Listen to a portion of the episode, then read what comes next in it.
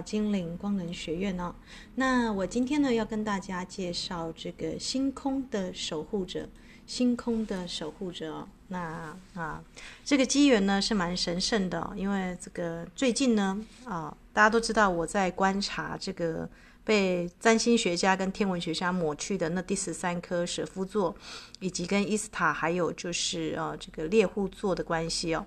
那蛇夫的对宫是猎户座，埃及的三座金字塔啊，这个应该说玛雅的金字塔也是对的这样子的一个啊，这个天上的星辰来做排列的。那我最近呢发现一个很震撼的新闻了，就是科学家最最新发现了这个呃，在天蝎座跟蛇夫座之内啊，发现了七十到一百七十颗之间的游离的行星哦。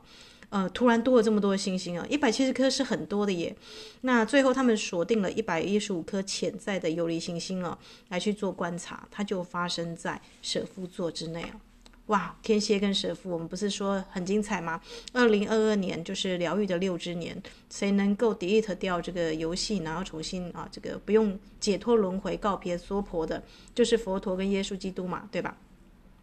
也就是说呢，呃，天上有一项，地上有一里啊。所谓的这个阿纳斯塔夏，如果大家是阿纳斯塔夏的这个读者，应该会发现哦，这个只有。在爱中结合的人类啊，才有办法在天空点亮一颗星星啊。那这些突然多出来的星星是怎么回事啊？就是那些开悟的人哦，因为不是每一个人一出生就是像阿纳斯塔夏一样这么有觉知的去怀胎去受孕哦。我们每一个人真的就像我之前跟大家说的野蛮游戏，我们的爸爸妈妈可能一时兴起就就做爱了，就生下我们。那教育我们的方式呢，就是前几代的一个祖父祖母教养的方式哦。那所以，如果你是我的姐妹涛，或者是你是我长期的在收听精灵光能学院的读者啊，或者是你是我的听众啊，啊，我们都很有机会哦，成为那个一百啊，这个七十到一百七十颗星星啊。如果你能够最终能够彻悟的话，那 Ascension 扬升是我们的最终的道途嘛，因为大家都不会想要就是在这个啊，当然如果你是这个成愿再来者了啊，当然你会想要再回到这个人间继续你的游戏。但我相信我的姐妹们一定有一些是那种已经厌倦玩这个游戏了啊，这个会觉得说，哎，那我要好好的这个呃，朝这个灵修之路前进。那最终极是什么？最终极就是变成天上的星星哦。你要这个不经过死亡，红光化身，红化啊。西藏有很多大师啊，像这个嗯、那是迪迪瓦库嘛啊，迪瓦库大师还是库图米？啊，应该是迪瓦库吧？啊，这个大师们呢，他们都已经这个啊，能够借由变成彩虹，一道光就上去了。这是我们这个能够变成啊，这个彩虹。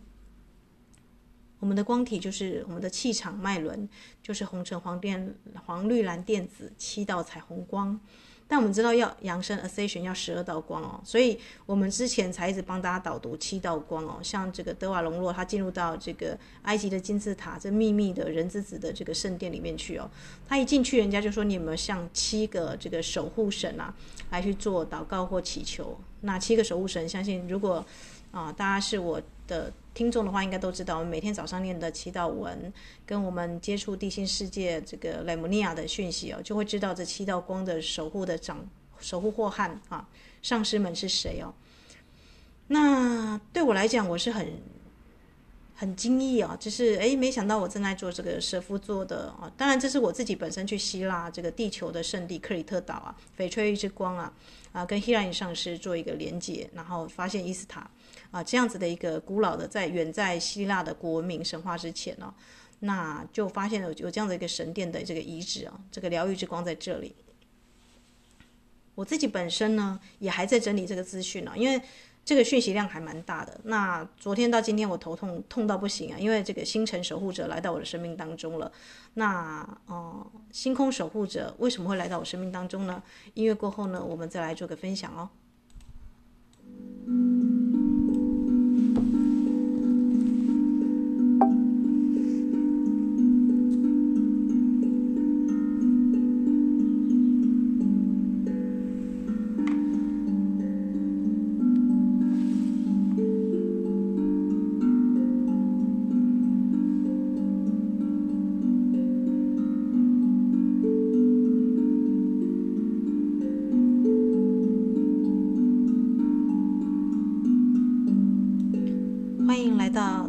回到我们的精灵光能学院哦。那其实我本来就觉得我今年的这个水晶的量啊，已经蛮多的。像前一阵子才遇到一颗这个我们说的菠萝骨干的大师水晶嘛。那我 之前在跟大家开玩笑说，这些水晶会自己在 Q Q 朋友过来哦，因为水晶大家知道，水晶啊，这个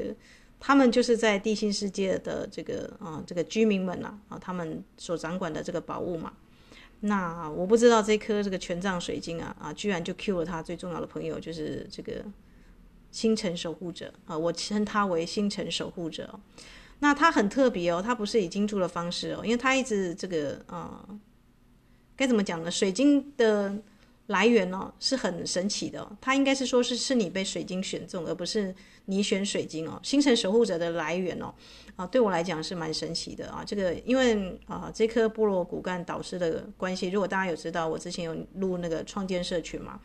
那一定很大家会觉得说啊，伊斯塔，我自己本身人缘也不好啊，也没那么多朋友。大家灵都知道，灵修者就是灵修，就是真的亲近，只剩下旁边的这个啊，只剩下自己自己居多啦。可能你的这个呃家人嘛啊，知道你在修，但不知道你在修什么啊。所以灵修者会觉得说，哎，创建社群可能是一件不可思议的事情。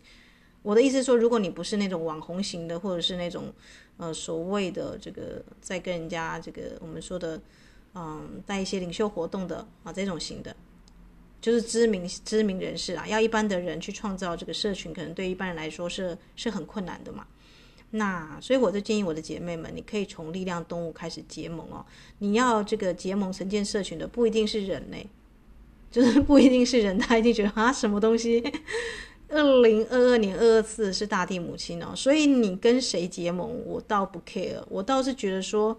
呃，如果你不确定对方的品质的话，那你宁可就是跟动物动物界啊，跟植物界啊，或者是跟矿物界，你有四种族群可以结盟哦。那或是跟精灵界，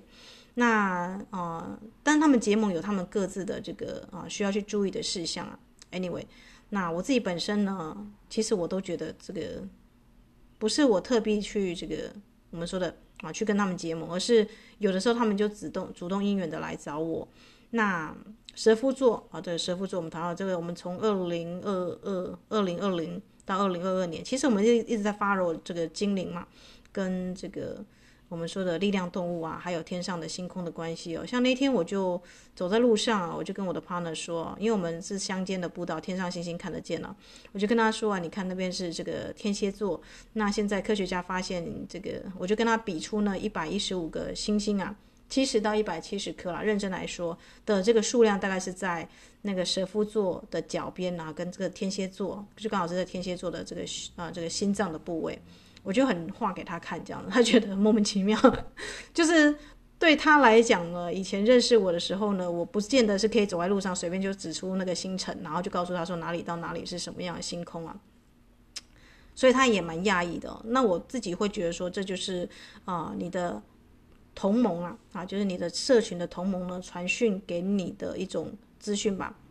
那当然也要你自己本身是很努力的啦。我不知道大家这个是不是就是把灵修广播节目当娱乐节目听一听哦，听过了，然后就像追剧一样就睡觉了，那你就完全 lose 掉了这个重点了。因为就是如果你真的要飞到天空变成另外一颗星星啊，你要真的还蛮勤奋的在做一些关系的解套啊。啊，就是我说的身份的，呃，像我的 partner，我觉得他有偶包问题啊，偶像包袱的问题。虽然他自己不觉得，但我觉得有耶。也就是有些作家，不知道大家会不会觉得，就是哎，他会觉得自己是个作家，然后就，呃，说不定我自己本身也有啊，但是可能是某方面的吧，比方比方说这个呃自己撰写的这个领域方面了。好啦，反正每个人多多少少都有一些偶像的包袱哦，即便不是偶像的包袱，就是你个人的自我的包袱。你你是什么样的身份，什么样的角色，你就会用那个角色来去思考事情。那如果你要成为星星的话，哦，不好意思，你可能就要先把这个放掉一边了，因为 因为地球要 ascension 扬升是看你整体能量，才不管你的这个头衔跟称号啊。就是像我就说动物嘛，动物最纯洁啦，就他会不会靠近一个人，这个人也没有爱他，就是一看就清楚了嘛。嗯、所以我倒觉得，如果你觉得人生游戏你还想再玩，那偶像包袱可以慢一点放，没关系。但如果你要真的啊，这个要能够跟星空、跟大地母亲对话，那最好呢啊，就是我们说的明心见性嘛，还是要回到自己本身来修行哦。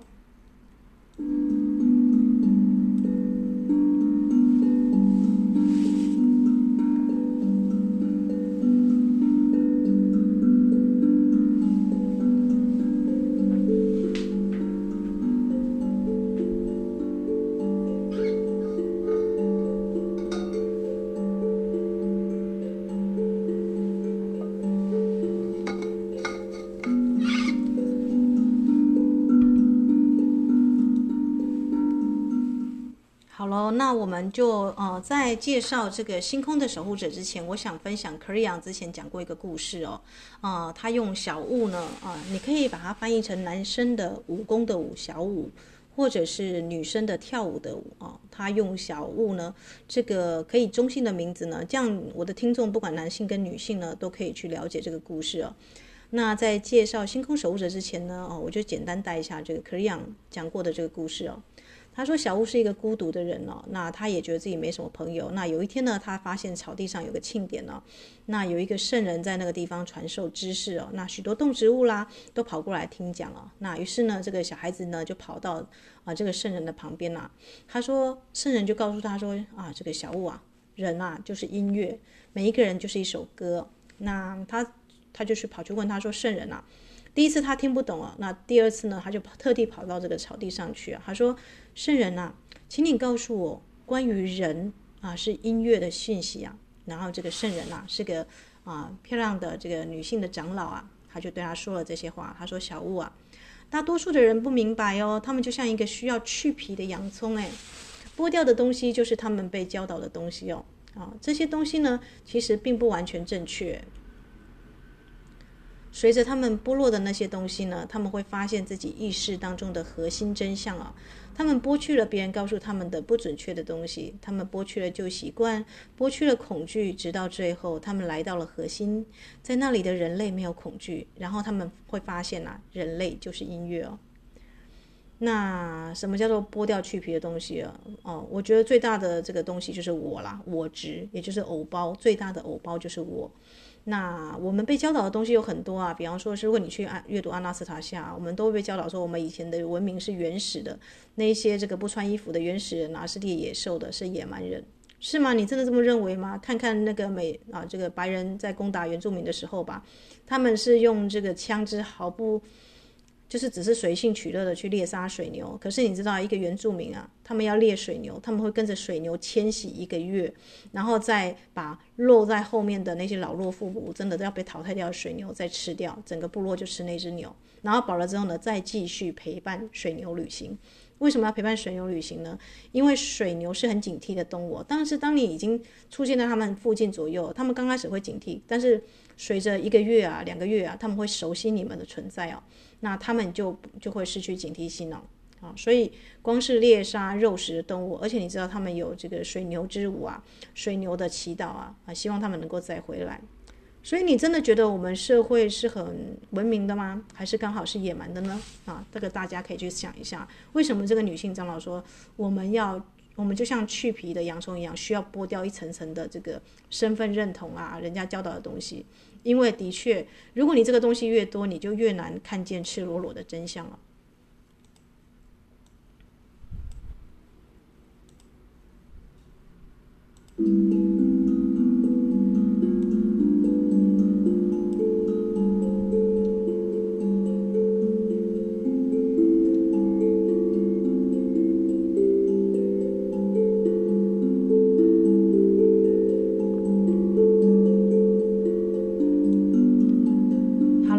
小物呢，啊，小五呢，他非常非常的聪慧哦。他明白呢，他就站在这个吉他声里面，即站在这个乐团里面哦。因为他发现呐，仔细听，的确每一个人呐的频率就像音乐一样哦。他就站在表演的乐团里面，他就是音乐哦。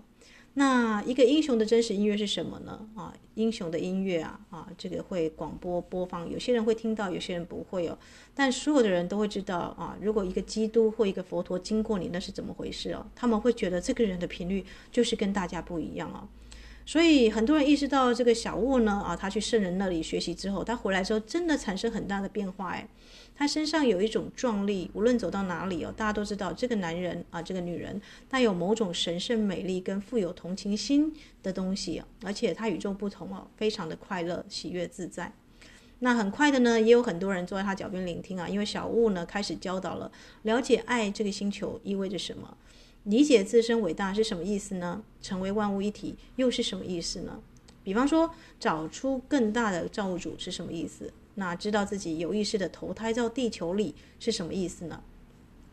很快的，小悟呢，他也回到森林，在跟圣人会面了。他还想见一次呃这个圣人哦，因为如果不是这个女性的长老告诉他，他根本不知道原来他是他的身体啊，他的整个人啊是需要被演奏的旋律哦。那在演奏之前，他需要剥掉很多的东西哦。他只想要再见这个圣人一次就好。他跋涉到草地上，在山坡走入他曾经是这个女长老做教学的草地，突然他发现他消失了，那里不再是一片草地。而是一棵巨大的古树，树的周围呢是美丽的花朵。小五微笑地坐了下来，他知道，他知道发生了什么事情。即使是圣人呢，也是他心中的一个美好的愿景。学生们就是鲜花，而这棵树，大地母亲盖亚一直在教导他。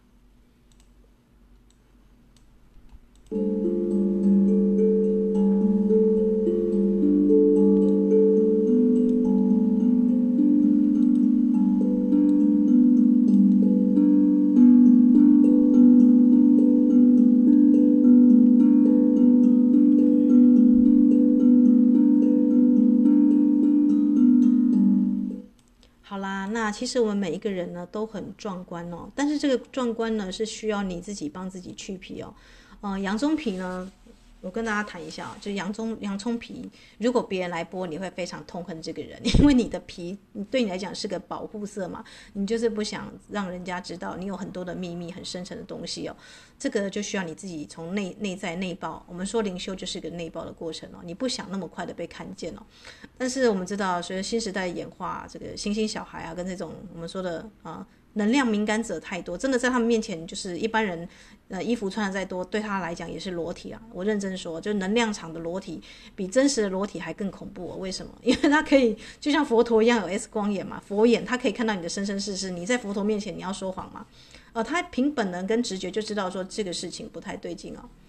那每个人都很壮观哦，也需要剥洋葱皮。所以洋葱皮呢，哦，这个如果你不剥，那就会由你生活当中的事件来剥你。比方说啊，我跟大家说过了，如果你自己本身没有办法确立个人的边界，或是你始终有女性主管的问题，这个辞职了之后，你下一个阶段你还是遇到这样的主管，为什么？因为你的阿卡西记录，你的个人的能量磁场的东西，你跟你妈妈的关系，或是你跟你女性祖先的长老的这个东西都还在呀，你还没有把它清掉，所以你还会这个就像磁铁会相吸一样，你再换一个环境，你还是会遇到这种型的这种 trouble。然后或者是伊斯塔，我就遇到有朋友背叛我，那我下一个还是遇到这种的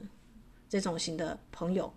那为什么会这个样子呢？啊，因为你没有把不合适的东西给剥掉。那最好的内包，最好的剥掉，就自己做功课。我们不是说精灵之书是大家需要去笔记去写一本书嘛？那我并没有把它完全带完，是因为啊、这个东西这一本书是每一个人需要自己按照自己的。啊，这个天赋也好，或者是你个人的这个需要察觉的这个问题啊，去写的。嗯、更不用说我们每一次都有放新月跟满月嘛，对不对？让你去减少生活的恐惧，并且去释放。每个满月我们都有这个满月释放文，每一个新月我们都有新月许愿文哦，增强跟释放。那把以前这个你觉得别人教授你的，比方说你怎么天生就是啊，你长得不好看呐，啊，你怎么那么笨呐，或者怎么样的这些观念，你真的觉得正确吗？还是别人对你的偏见呢？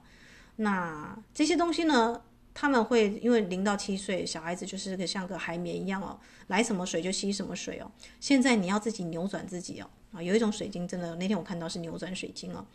把它转出来哦，那让你的诚信跟慈悲啊开始显现了。甚至你有一些地方是可能自己觉得自己有点争名夺利的东西，那其实都不是你的耶，可能是你的爸爸或妈妈觉得说，哎，孩子你就去给我表现第一名啊什么的，所以你才那么辛苦的背着这个壳，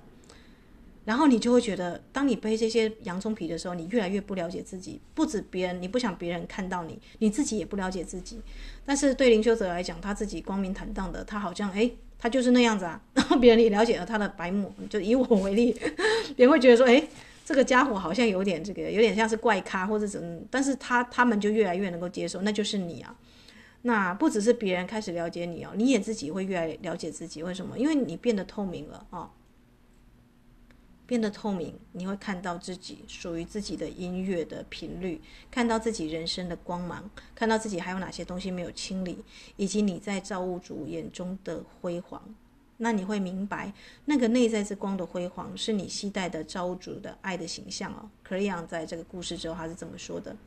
所以你开始明白了，最好的梦跟愿景哦，其实不是来自于他人、天使，甚至是神哦，而是来自于你的内心深处。可是你准备好变得透明，你准备好啊，这个啊释放了吗？啊？所以这个克里昂说，你们这些人啊，坐在这边的听众、观众，其实都有过这些经历哦。因为会去听这个克里昂的讯息，或者去接受这个巴巴夏或者是阿纳斯塔夏的书籍的人，其实都是啊，多多少少都感受到，我们的人生不是只有这个很平板的二次元、二维条码的这种型的身份啊，这些这个啊，这些外外面外面的人看到的样子而已。我们其实是更立体、更丰富的。我们的阿卡西资料是更古老的来源。啊、所以故事呢，每一个人的故事始终是关于你的自我意识如何战胜掉虚假的现实。那一层虚假现实呢，要么让你很自卑，让你相信自己什么都不是啊，你 nothing 啊，nobody，你是这个地球的受害者，你在这个野蛮游戏当中深深受创着。那要么呢，你会就是非常的自大，就是去累积大这些资源，相信自己什么都是哦。这个住海边管很大，有没有这种人？有啊。所以剥掉洋葱皮吧，不管是你是觉得自己的是得胜者或受害者啊，其实呢，剥掉洋葱皮的人就是受恩者，感恩这个地球，感恩这个大地，感恩所有生活当中与你有缘的每一个人，不管是黑子跟白子，都是来去爱你的，都是来协助你剥掉黑暗的陈旧的部分，并且让你知道那不是你，那个东西与你的壮丽不相称。所以，亲爱的。亲爱的姐妹们，你们愿意在精灵之书写下这一句吗？然后每天呢，早上起来看镜子，就对自己说这几个字哦，这十个字：我生来辉煌，我天生出色。啊，伊斯塔，我我光光光讲这个看镜子这样讲，我就觉得有点有点说不下去。对啊，那你说不出去，为什么你会说不出口这句话呢？你有没有想到是什么东西卡住你？是谁教导你？谁认为你不够壮丽哦？谁认为你不够辉煌？把那个东西去除掉，你可以在满月写释放文。如果当你觉得说，诶，我生来辉煌，我生天生出色，这是克里昂的，不是我我我我在这边加的。当你对镜子面前，你无法说我生来辉煌，我天生出色，是谁的声音在你脑中响起来说，哦不，这个家伙笨死，哦不，这个。把那个人去除掉，在你的生活当中减少跟他在一起的时间，或是把他的过去的告诉你的话语哦，利用满月的时候把它 delete 掉，这个就是你的工作，这没有谁可以帮你做。你也许可以去找这种很很厉害的大师帮你收收金什么的，但其实所有灵修者都知道，再厉害的大师哦，你在他面前呢，所有的壮丽，所有的这个瞠目折舌的体验呐、啊，就只有在那一天而已啊！如果你没有好好的去维持你的这个能量场。那所以伊斯塔，为什么我们不能一劳永逸，花个贵贵的钱，然后去一趟圣地，然后什么都解决掉？不好意思，人生不是这样玩的，因为你的人生啊，你个人有很多层的阿卡西的故事哦。你想要一个大师，然后花个大概一百万把你这个故事这个把它清空，那是不可能的事情。而且清空这个故事还有更多的故事哦，我跟大家谈一下。所以唯一能够改变你内在的音乐，是你自己本身啊，勤劳一点去剥洋葱啊。去发现自己的内在音乐，什么是什么东西卡住了？那如果你真的这么做，每天呢、啊、看着镜子啊，就说我生来辉煌，我天生出色，百分之百的认可它，没有任何的犹疑，你就会在接下来的几天跟几周之内感受到你的情况跟你的身体状况有所不同啊啊，这是克里昂建立的。那。好啦，伊斯塔，我听完故事了。原来我们每个人都是辉煌、天生出色的。原来每一个人呢、只要这个啊、剥掉洋葱壳，我们就会发现我们的内在也是一颗星星哦。你知道人体的细胞跟宇宙星辰的这个旋转的方式啊，放大跟缩小，它们是很相似的吗？音乐过后，我们再导读一下，或是我们再介绍一下星空的守护者究竟是什么呢？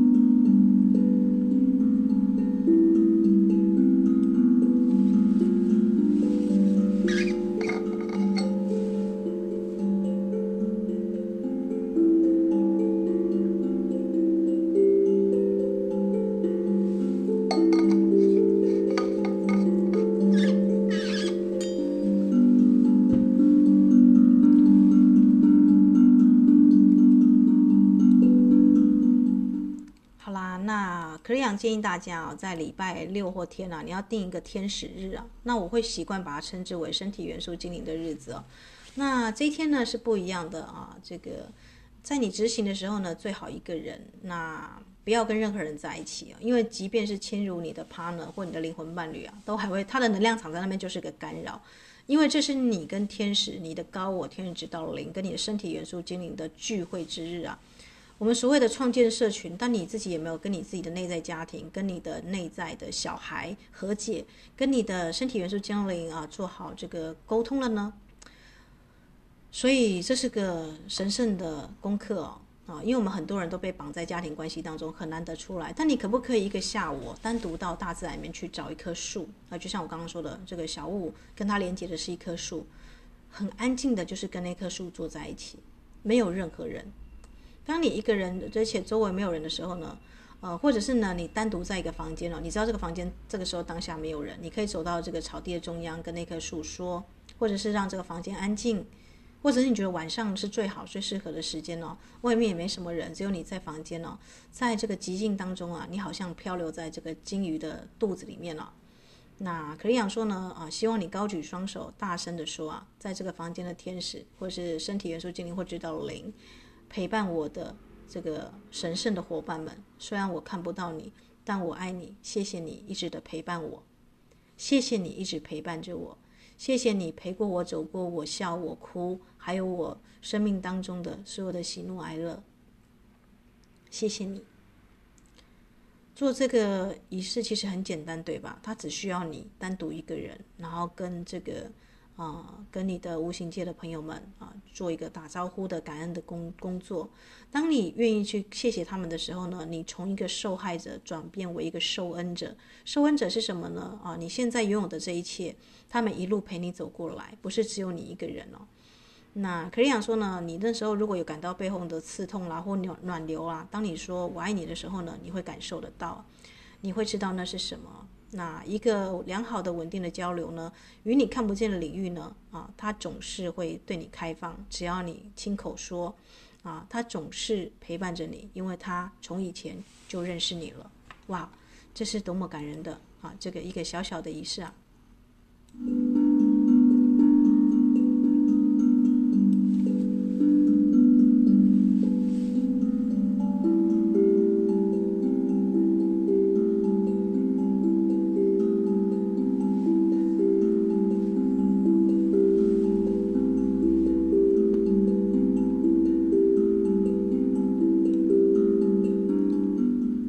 岁末年终，我也要来感谢我的身体元素精灵哦，陪我走了这么久的啊，这个从日月食啊，我们就开始，这个我都不知道为什么会被你们挑中，真是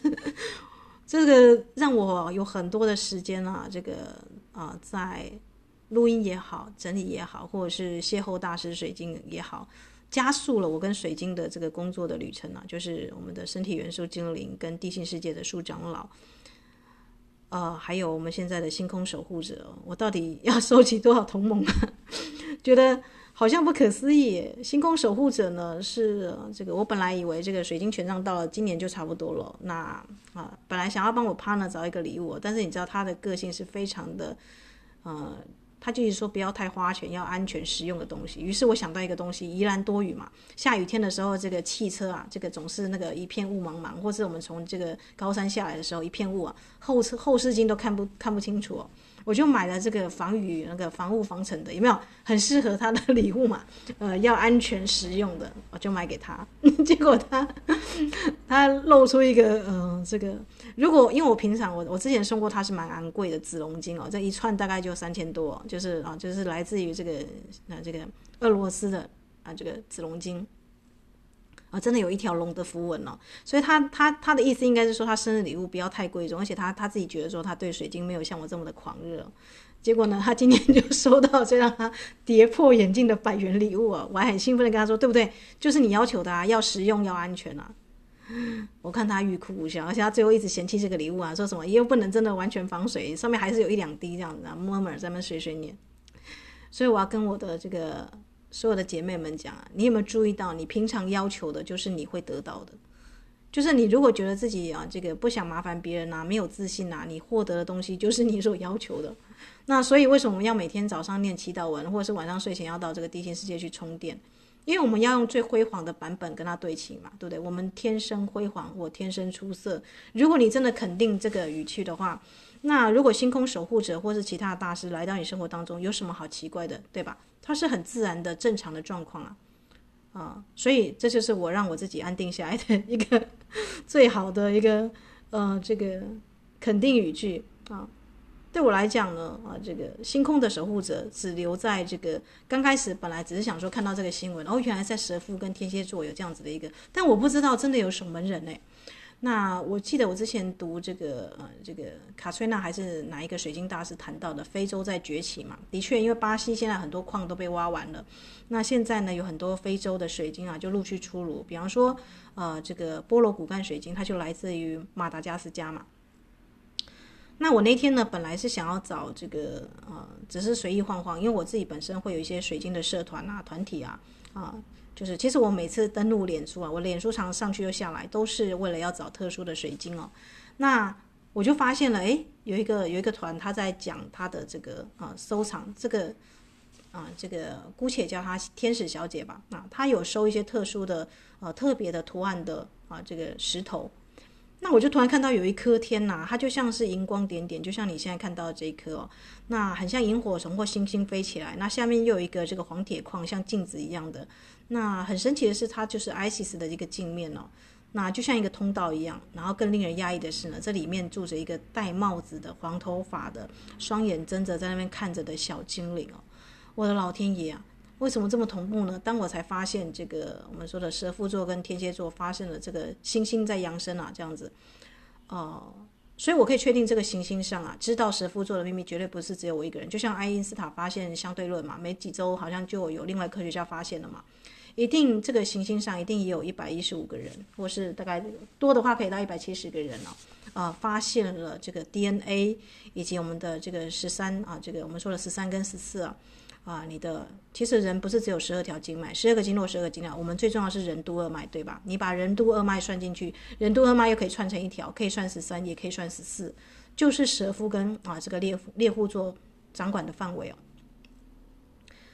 哇，我就觉得太太惊奇了，我就看到这颗石头很漂亮，结果它下面呢说有人私讯已经邀约了，那我就觉得说，嗯，那可能只是我的错觉吧？啊，为什么我觉得它这个强烈的在跟我闪闪耀啊？这样。但我还是稍微问一下，因为你知道吗？如果你天生辉煌，你天生出色，你不会放过任何的机会啊！我就私讯问这个卖家说：“诶，这颗石头卖掉了吗？”结果这个这个天使小姐就说：“对，很奇怪，这个这个有人私讯跟他要订，但是一直都没有汇款，因为我看他版规上是三天之后啊，如果你没汇款或是没有怎样的话，可能就是要按留言的顺序来去来去决定嘛。于是我就赶快在他版下留言说：“诶，我想问一下，这颗有没有人邀请哦？”那他又去联系那个原订者，原订者还没有回复他，他就只好打单给我，我就很迅速的二十四小时之内就去汇款了给这位小姐。那当然呢，他也开始在做打包工作，要把这一块给我嘛。这一块石头来自纳米比亚，是特殊的彼得石哦，又称为风暴的王者之石啊，因为它的这个石头的这个镜面呢，就像梵谷的画一样哦，所以这种石头听。一般来说是不会太便宜啊，但是这个天使小姐呢，她就是，啊、我不知道为什么她她给了一个佛心价，那我又觉得这颗石头呢，啊、因为我已经看到精灵了，所以我不太可能不买就放了它不管哦，我就决定一定要把它这个买下来。好啦，结果就在他寄送之前呢，我自己隐然也觉得，哎，有另另外一股力量在拉扯嘛，他就很客气的回复我说啊，那个原定者啊，他就说他一定会汇款啊，再给他一天的时间考虑，他要去，他要他一定要这一块这样子。那这个时候呢，我就因为我已经汇款了，我就跟他说，你的版规不是说啊，这个嗯三天之内没有汇款的，就等于是视同放弃嘛。那他说是的，是的，但是他说他自己本身有那个更高价，可能三四千的那种彼得石哦，真的很漂亮啊，上面是那种龙卷风的风暴啊，很漂亮的黄金甲。他说这一块石头叫黄金甲啊，比你之前订的这一块更高。如果你愿意的话啊，你你愿意让出去你订的那一块的话，这一块我就就成本加他吸收，就送给我这样子，而且还送给我萤石哦。如果是一般人啊，一般的这个水晶厂家看到更漂亮的这个花纹，应该就会选择那块这个品质啊，或者是这个闪电纹啊更多的。因为彼得石重要是看它这个啊闪着那个像极光一样的色彩的。虽然那块很漂亮啊，但是我还是觉得最初的那个精灵啊，因为是他向我闪耀嘛，我就跟他说谢谢你哦，这个让我知道有这一块。那你直接把这一块给你的原定者啊，他一定会毫不考虑的就定了这一块。那你这样子的话，就两边生意都可以做啊。那那他就他就很压抑哦，他就说好，我先去联络。果然，他这个最初的这个原定者要订这一块的人啊啊，就很快的放弃我这一块，去这个要了这个更贵的那一块。那星辰守护者呢，就这样来到我的生命当中啊。但不管是天使小姐或是那个原订者，我都没有跟任何人讲，这里面住着精灵哦，而且它上面的这个黄铁矿的开口就是 Isis 的跟大地母亲的开口啊，就是象征扬升的啊。我们知道每一个人的光体啊，如果你旋转你的玛雅卡巴，它是一个五芒星啊，立体的，而且它要镶入地球的行星窗格，大概在九十公里的地方哦。那啊。你你的这个光体会到这个地方去哦，那那个地方是有守护者的啊，那只是我不知道星辰守护者会以这种具象的方式来到我生活当中，因为我之前在遇到紫龙晶的时候，这个发现龙族会住到这种石头里面，我就已经很压抑了，但我不知道，后来我我的这个 partner，我就跟他讲。啊，这个有一块石头来自纳米比亚，他就说：“啊，你知不知道纳米比亚？因为他读这个生物学的书啊。他说有那个这个最古老的沙漠，那个沙漠听说是观星者最爱的天堂啊，就是完全没有光害，你可以看到天上所有的星星啊。”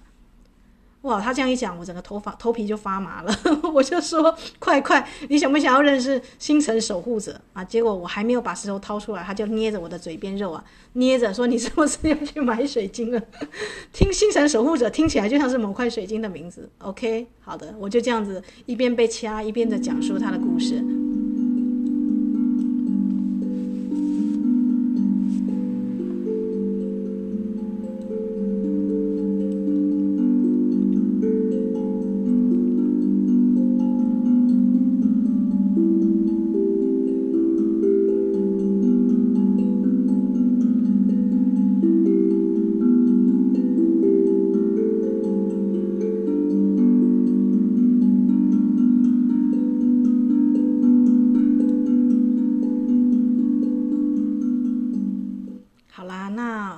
一定会觉得说伊斯塔真的是这个是石头吃石吃才会遇到这种型的。